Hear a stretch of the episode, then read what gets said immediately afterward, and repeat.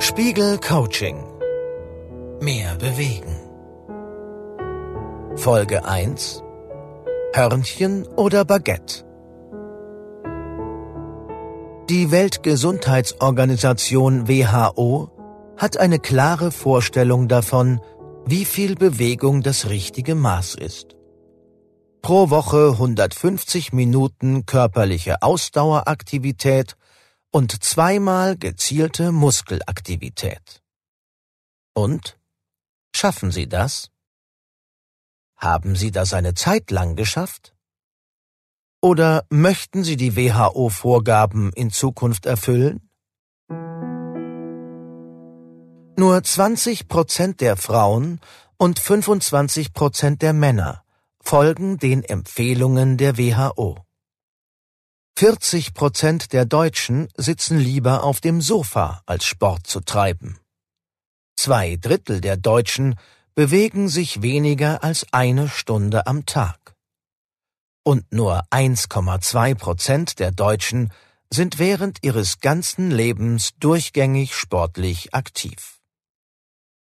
Aber vermutlich wissen 100 Prozent der Deutschen, dass ausreichende Bewegung eine wichtige Voraussetzung für ein gesundes Leben ist.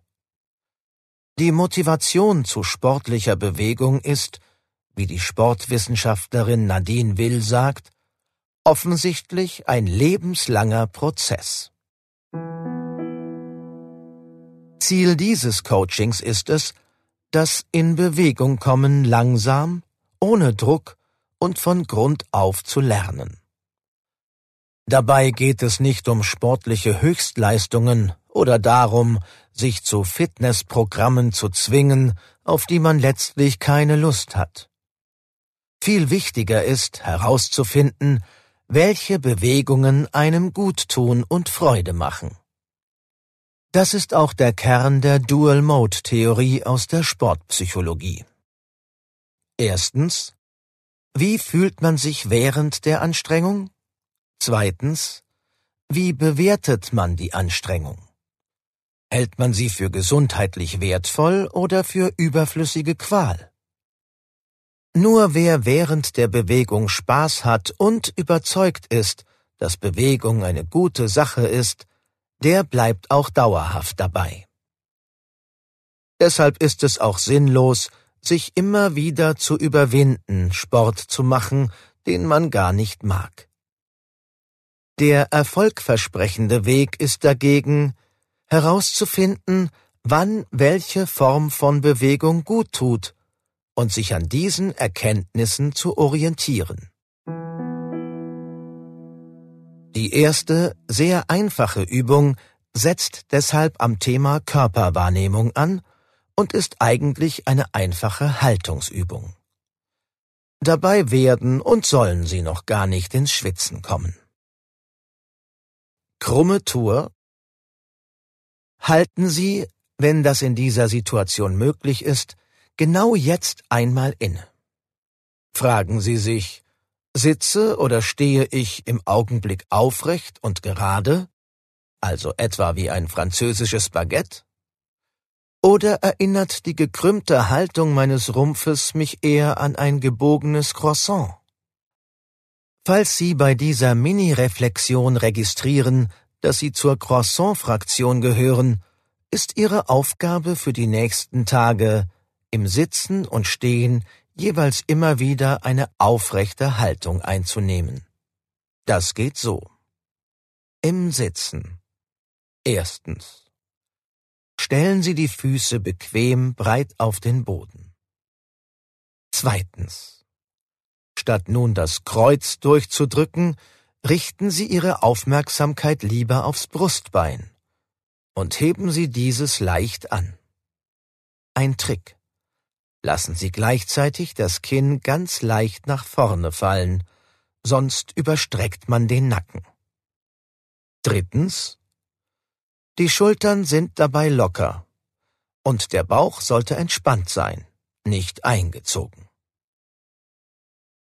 Im Stehen. Erstens. Stellen Sie die Füße in der Breite auf, die für Sie bequem ist. Das Gewicht ist dabei etwa gleich verteilt. Zweitens, auch hier, heben Sie leicht das Brustbein und lassen Sie gleichzeitig das Kinn leicht Richtung Brust sinken. Drittens, achten Sie auf eine moderate Körperspannung. Die Schultern sind entspannt. Bauchatmung sollte locker möglich sein.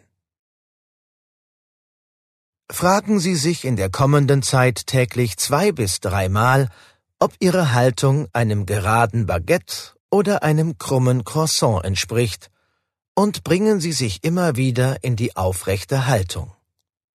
Es hilft, wenn Sie nicht versuchen, perfekt gerade zu sitzen oder zu stehen, sondern sich einfach etwas aufrechter zu halten. Sie werden sehen, dass bereits diese Haltungsübung zwei Veränderungen bringt. Zum einen schult sie diese Übung, ihren Körper und seine Empfindungen im Alltag besser wahrzunehmen und in puncto Mikrobewegungen bewusster mit sich selbst umzugehen. Zum anderen kann eine Änderung ihrer Sitz- und Stehhaltung eine Aktivierung bewirken und eine Stimmungsaufhellung. Embodiment-Forscher haben in den vergangenen Jahren nämlich Belege dafür gefunden, dass eine aufrechte Körperhaltung die Stimmung verbessert und wach macht. Ein krummer Rücken dagegen drückt den Theorien zufolge die Stimmung und macht uns anfällig für Frust.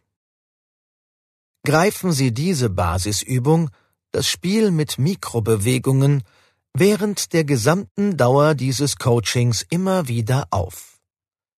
Reflektieren Sie darüber, wie sich Ihre Lust an der Bewegung schon durch diese scheinbar winzige Änderung wandelt.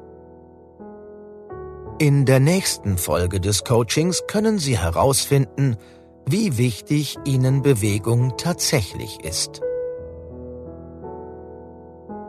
Spiegel Coaching Mehr bewegen.